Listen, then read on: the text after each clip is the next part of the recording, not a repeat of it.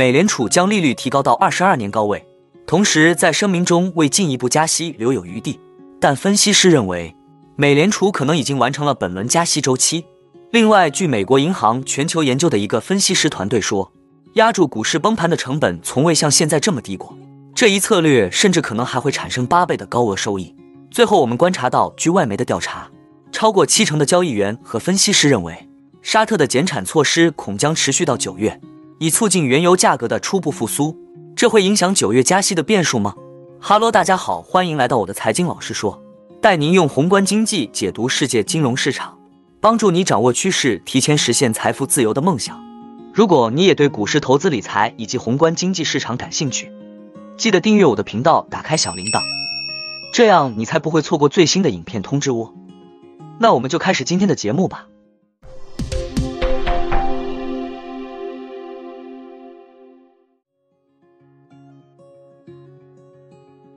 此次加息是美联储过去十二次会议中的第十一次加息，将联邦基金利率设定在百分之五点二五到五点五零的区间。随后的政策声明为再次加息敞开了大门。FOMC 委员会将继续评估更多信息。及其对货币政策的影响，美联储表示措辞与六月声明相比变化不大，并为央行的政策选择留有余地，因其正在寻找当前紧缩周期的终点。正如美联储在六月份所说的那样，他将观察即将发布的数据，并研究加息对经济的影响，以确定可能合适的进一步收紧政策的程度，以达到百分之二的通胀目标。尽管自美联储六月会议以来的通胀数据一直弱于预期。但政策制定者一直不愿改变其鹰派立场，除非在降低物价压力方面取得更多进展。Nationwide 首席经济学家表示，前瞻性指引保持不变，因为委员会为进一步加息敞开了大门。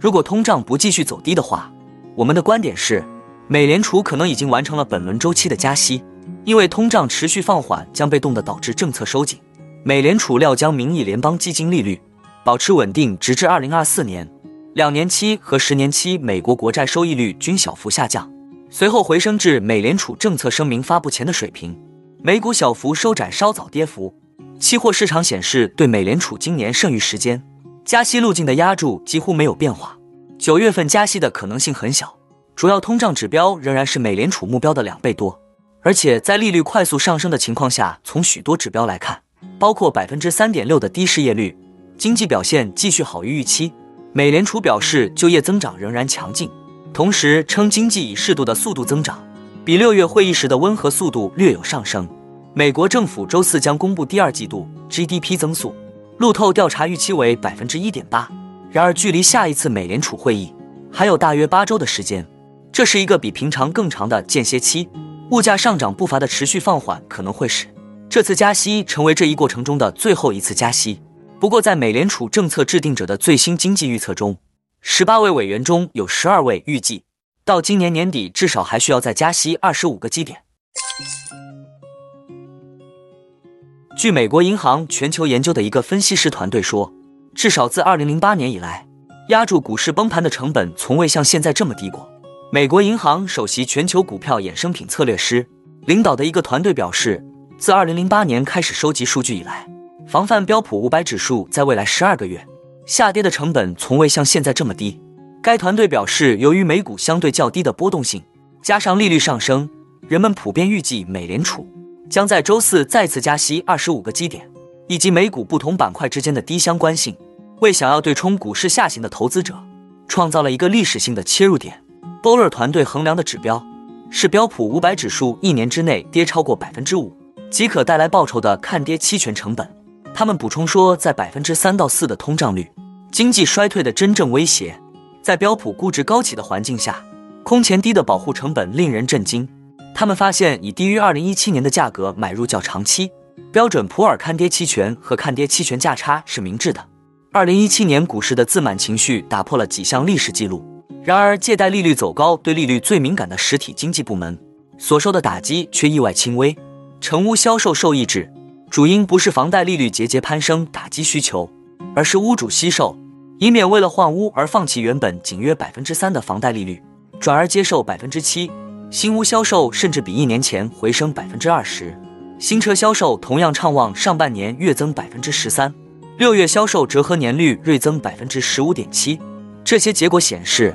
受利率走高打击最深的并非实体经济，而是已大幅膨胀的资产价格。美国较短期公债直利率升到百分之五，虽已从先前低档大幅翻扬，但与通膨率相比还差一大截。根据该团队的说法，如今购买十二个月后到期的标普五百指数看跌期权和看跌期权价差的成本甚至低于二零一七年的水平。当时 VIX 指数触及九以下的历史低点，相比之下，该指数周二收于十三点八六点。该团队建议，如果标普五百指数在未来一年下跌百分之五，那么买入看跌期权就会获得回报。但对于那些希望压住更大幅度波动的投资者，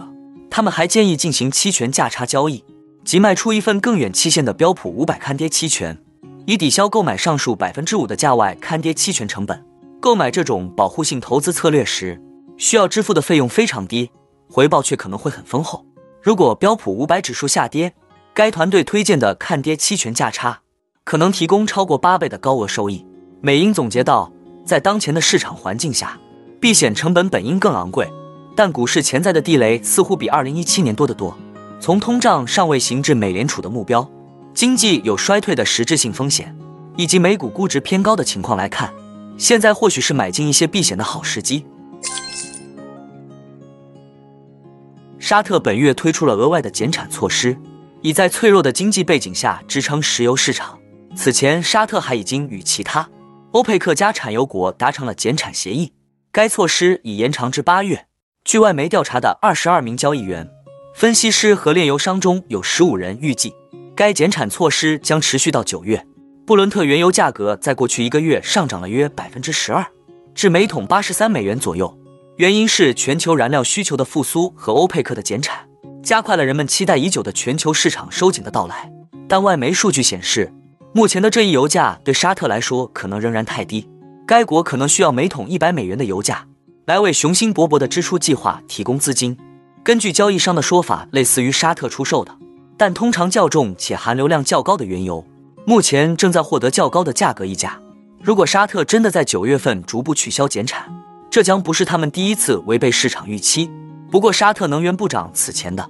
意外行动更多的是打击空头。但另一方面，事实可能证明沙特的财政压力太大，他可能无法放松减产措施。据外媒报道，沙特王储穆罕默德本萨勒曼说。雄心勃勃的经济和社会转型计划需要更高的油价。周一，IMF 下调了沙特的经济增长预期，为世界主要经济体中下调幅度最大的。IMF 预计沙特今年的 GDP 将仅增长百分之一点九。此外，沙特严格控制供应，也可能在欧佩克加联盟中做好减产的带头作用。俄罗斯正是该组织的重要成员，在推诿数月后，终于开始履行其承诺的减产份额。邮轮跟踪显示，俄罗斯最近几周的出货量已降至每天三百一十万桶的六个月低点。欧佩克家的主要国家将于八月四日举行在线会议，评估石油市场状况。